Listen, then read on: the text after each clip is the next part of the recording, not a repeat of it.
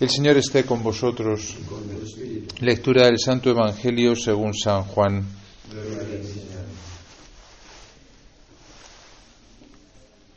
El que viene de lo alto está por encima de todos. El que es de la tierra es de la tierra y habla de la tierra. El que viene del cielo está por encima de todos. De lo que ha visto y ha oído da testimonio y nadie acepta su testimonio. El que acepta su testimonio certifica que Dios es veraz. El que Dios envió habla las palabras de Dios porque no da el Espíritu con medida. El Padre ama al Hijo y todo lo ha puesto en su mano. El que cree en el Hijo posee la vida eterna. El que no cree al Hijo no verá la vida, sino que la ira de Dios pesa sobre él. Palabra del Señor. Gloria a ti, Señor Jesús. Amén. El Evangelio que estamos leyendo, como bien sabéis, después de la Pascua, es el Evangelio de San Juan. Hemos comenzado por el capítulo 3, en el que Jesús está hablando con Nicodemo. No son evangelios muchas veces descriptivos, muchas veces son evangelios pues como muy teológicos, ¿no? Por eso San Juan se le representa con el águila, ¿no? Como el que lo ve todo desde lo alto, ¿no? A veces es un poco difícil de, de, de entender, ¿no? Pero también es muy gustoso de leer porque rompe con los otros tres evangelios que como bien sabéis se llaman los sinópticos, sinópticos, misma óptica, mientras que Juan pues tiene sin duda también eh, contenido eh, descriptivo, ¿no? Eh, histórico, pero también mucho contenido teológico, ¿no? Aquí le está hablando a Nicodemo en ese encuentro nocturno, ¿no? que, que Nicodemo organiza para conocer a Jesús, porque le interesaba conocer a Jesús. Nicodemo, que era miembro del Sanedrín. Pero como le daba miedo, pues mejor por la noche, ¿no? Que no se entera nadie. Debe ser que los judíos por la noche no salían. No sé, por aquí sales por la noche en verano, está todo el mundo en la calle. es al revés. Pero bueno, los judíos, no sé, no toman cerveza por la noche. Bueno, pues eh, esto que habla hoy el Evangelio, pues quizás es un poco complicado, ¿no? Habla en torno de lo que es del, cielo, lo que es de la tierra, habla de, del testimonio, habla de lo que habla. Quizá la primera lectura nos puede dar un poquito más de luz, ¿no? La primera lectura que son los Hechos de los Apóstoles, que es un libro de aventuras. Este es un libro que, para empezar, la, Biblia está muy bien, ¿no? No empecé la Biblia por el Génesis con corté las venas. Empezar por los Hechos de los Apóstoles, ¿no? Que es una aventurilla ahí, a ver qué le pasa a San Pablo y tal y cual, ¿no? Eh, y lo que les pasa a estos hombres es que, como hemos leído, pues eh, les, metieron en la cárcel, el ángel les sacó cuando fueron a buscarlos, no estaban dentro y estaban no escondidos, sino estaban otra vez predicando, ¿no? Y se acercan con mucho cuidadito, porque ya les tenían miedo, ¿no? Fijaros, ¿no? Por el que dirán, ¿no? Y todo ese tipo de cosas, por la presión del pueblo. Y entonces le dicen, ¿qué hacéis ahí predicando cuando os lo hemos prohibido, ¿no? Además queréis hacernos eh, eh, como dice, queréis con vuestras enseñanzas queréis hacernos responsables de la sangre de ese hombre. ¿eh? Para que veáis que la manipulación del lenguaje empieza ya desde hace mucho tiempo. si no lo cargasteis vosotros, ¿quién se lo cargó? Los romanos, porque fueron ellos los que le crucificaron, pero ¿quién le llevó al final a, a Pilato? Y Pilato dijo varias veces que no había encontrado culpa en este hombre, ¿no? Con lo cual esto de la manipulación del lenguaje pues ya viene desde antiguo, como veis, ¿no? La respuesta es muy conocida, la respuesta que da Pedro y los apóstoles. Hay que obedecer más a Dios, antes a Dios, que a los hombres. Eh, tiene mucha tela de cortar, ¿no? Esta, esta frase. Hay que obedecer a Dios antes que a los hombres, ¿no? Eh, mucha tela de cortar porque nosotros muchas veces eh, hacemos un cálculo pues muy humano, ¿no? Respecto a lo que tenemos o debemos de hacer o decir. Mm, quizá no es la prioridad lo que Dios nos pide que hagamos o que digamos, ¿no? Sino que al principio, pues, eh, nos, nos como que el qué dirán que decíamos antes, ¿no? Lo políticamente correcto a veces es más importante para nosotros que la voluntad de Dios, ¿no? Obviamente no hay que mm, dejarlo a un lado, ¿no? Es decir, lo primero es qué es lo que Dios nos pide y lo segundo es cómo humanamente lo llevamos a cabo. En esto eh, Aristóteles dirá que la virtud está en el justo medio, ¿no? Eh, la valentía estará en el justo medio entre la cobardía y la temeridad, el ser temerario. ¿no? Em, pero es curioso, es curioso que hoy en día los, los, los, cristianos nos cueste tanto hablar y decir las cosas cuando está habiendo pues mucha libertad de expresión tanta que bueno que hay faltas de respeto ¿no? muy claras a nuestra fe ¿no? Benedicto XVI en la misa de 2005 proeligiendo pontífice ¿no? Eh, antes de ser el pobre el elegido papa ¿no? decía a quien hoy tiene una fe clara, según el credo de la Iglesia, a menudo se le aplica la etiqueta de fundamentalista. Si tú dices lo que han dicho hoy los apóstoles, vamos, claramente, mira, aquí Jesucristo es el Hijo de Dios, ha venido a salvarnos y vosotros lo habéis cargado, porque esto no tienen pelos en la lengua. O sea, acaban de decirles los judíos que, le quieren hacer responsable de la sangre de ese hombre y ellos dicen, eh, el Dios de nuestros padres resucitó a Jesús a quien vosotros matasteis. Punto pelota. o sea, y lo sabéis perfectamente, ¿no? Nada de manipulación del lenguaje, ¿no?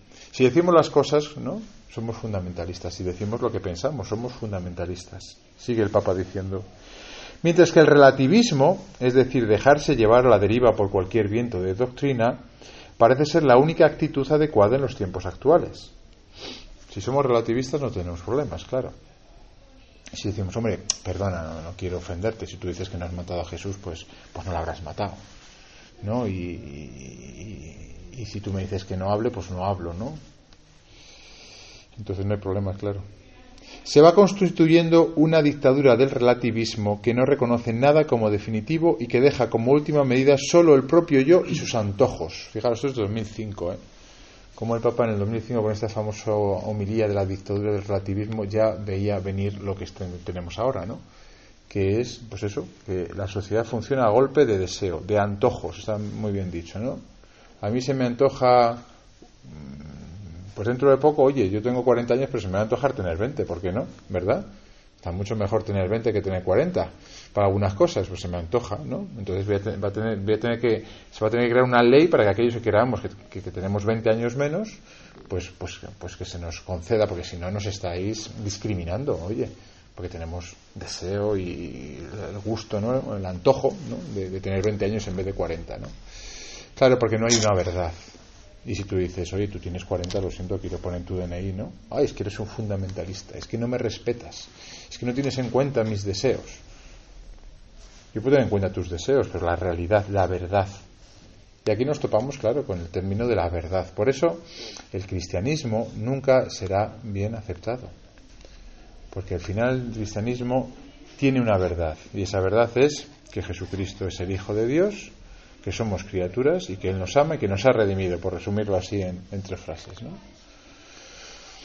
Y ante eso, pues no caben otro tipo de cosas. Sí que cabe, pues obviamente, oye, el respeto, ¿no? La tolerancia bien entendida eh, como yo tengo mi verdad, tú tienes la tuya y yo te respeto a ti, pero yo tengo mi verdad y no voy a dejar de cambiarla. Sin embargo, hoy se entiende eso como fundamentalista. Bueno, pues lo que, lo que se ve en los apóstoles y en los primeros cristianos es que hay una, una gran valentía para decir las cosas. ¿eh? O sea, que contrasta mucho con lo que pasaba justo antes de Pentecostés. Por eso Pentecostés es tan importante, el Espíritu Santo, claro. Es decir, el Espíritu Santo nos empuja hoy en día a que una sociedad eh, donde está la dictadura del relativismo, donde está la libertad de expresión solamente de un lado, pues nosotros con valentía, ¿no? sin cobardía, sin llegar a la temeridad tampoco, que nosotros digamos lo que tenemos que decir, porque hay que obedecer a Dios antes que a los hombres. Ese término en griego se dice parresía. Es un término que no es exclusivo de la Biblia. Si buscáis en, la, en el diccionario de la Real Academia, dice que parresía es la apariencia de que se habla audaz y libremente al decir cosas aparentemente ofensivas y en realidad gratas o halagüeñas para aquel a quien se le dicen. La verdad es que la definición no es muy buena. Parresía en griego originalmente es pan, que como sabéis es todo, y reo, que es decir. Es decir, parresía es decirlo todo. Decirlo todo. Es verdad que la parresía puede tener ese matiz un poco negativo que dice el diccionario, ¿no? De el que lo dice todo en todo momento sin atenerse a las circunstancias. Hemos dicho que no hay que ser temerarios. No hay que ser temerarios, pero la parresía es el que tiene esa capacidad, ¿no? De hablar con franqueza y sin miedo, valientemente todo lo que uno tiene que decir a quien fuere, sin callarse nada. Entonces nosotros como cristianos hoy en día estamos obligados, en algunas circunstancias, no, hay que subirse al metro y, dar dos palmadas y o a lo mejor a un momento sí, oye, para quitarse la vergüenza a veces viene bien hacer cierto tipo de misiones de esas de yo cuando estaba en Cádiz una vez estaba de esto que no me apetecía nada y había una actividad de, de misión de los jóvenes, los jóvenes tenían que ser los curas nos quedábamos confesando, uy, qué bien me quedo yo aquí a gusto confesando, no tengo que salir yo y dije, no, no, no sal, sal, espabila, espabila, que es que si no te acabas oxidando. Oye, sales, hablas con dos chavales que ven unas pintas enormes y luego la respuesta dices, hombre, pues es que lo necesitan oír y yo lo necesito decir. Yo creo que más lo segundo que lo primero. Hay que decir las cosas. De hecho, hay una tercera acepción de parresía, ¿no? Un tercer significado que es la confianza y la apertura que denota o que se produce al estar comunicándose con franqueza. Cuando tú a una persona le paras en la calle, que eso me pasó hace dos meses, hicimos otra misión popular en el sur de Madrid, en un pueblo eh, donde había 1% de práctica religiosa. 1%, ¿eh? 10.000 habitantes, 100 personas fueron a misa entre sábado y domingo. Oye, yo paré a todos los jóvenes, iba por los jóvenes solamente. Y se paraban todos, muy educadamente, todos me escuchaban y todos me agradecían, porque se establecía esto, ¿no? O sea, la parresía establece una confianza, decir, oye, yo no te vengo a vender nada. Yo estoy aquí echando el tiempo que podría estar haciendo otra cosa. Y te vengo a hablar de algo que es importante para mí y creo que para ti también es importante. Y se establece esa confianza, ¿no? Por eso a los apóstoles les hacían caso. Por eso tuvieron muchas conversiones y por eso el cristianismo se extendió como se extendió. El Papa Francisco, si queréis darle dos vueltas a esto, en la encíclica sobre la santidad, Gaudate et Exultate, que se llama en, latín, eh, a partir del número 129 dedica un poquito de tiempo a esto. Es que el Papa es muy apóstol, muy evangelizador, ¿eh? y, le gusta que nosotros seamos valientes. ¿no? Dice, parresía, ¿qué es? Parresía es audacia, entusiasmo, hablar con libertad, fervor apostólico, Palabra que con la Biblia expresa también la libertad de una existencia que está abierta, porque se encuentra disponible para Dios y para los demás. Y cita todas las veces que aparece, ¿no? Sobre todo en Hechos. Hechos 4, Hechos 9, Hechos 28, 2 Corintios, Efesios 3 y demás, ¿no? Ahí lo tenéis. La parresía es sello del Espíritu, testimonio de la autenticidad del anuncio. Y es el mismo Espíritu el que nos empuja a hablar. De hecho, cuando no tenemos el Espíritu hay que pedirlo. Cuando nos cuesta decir las cosas, hay que pedirlo. Hombre, una vez hemos, ya hemos dicho que nos hemos dado cuenta que no, es, no somos temerarios, ¿no? Una circunstancia en la cual hay que decir algo, ¿no? De hecho, los mismos apóstoles, cuando se dejan paralizar por el temor, se ponen a rezar. Por ejemplo, en Hechos 4, ahora Señor, fíjate en sus amenazas y concede a tus siervos predicar tu palabra con toda valentía piden a Dios que les conceda la valentía que tenemos que tener cuando nos vemos que, no somos capaces de decir lo que hay que decir. Bueno, pues eh, el que es de la tierra habla de la tierra y el que es del cielo habla del cielo, ha dicho el Evangelio. A veces nuestros discursos tienen que ser, oye, pues ya está, hay que hablar de, del 3-4, ¿no? del Madrid, hay que hablar de la última serie y hay que hablar de la venta de Twitter porque hay que estar metido en el mundo, pero tenemos que saber también transmitir lo más auténtico que tenemos nosotros, ¿no?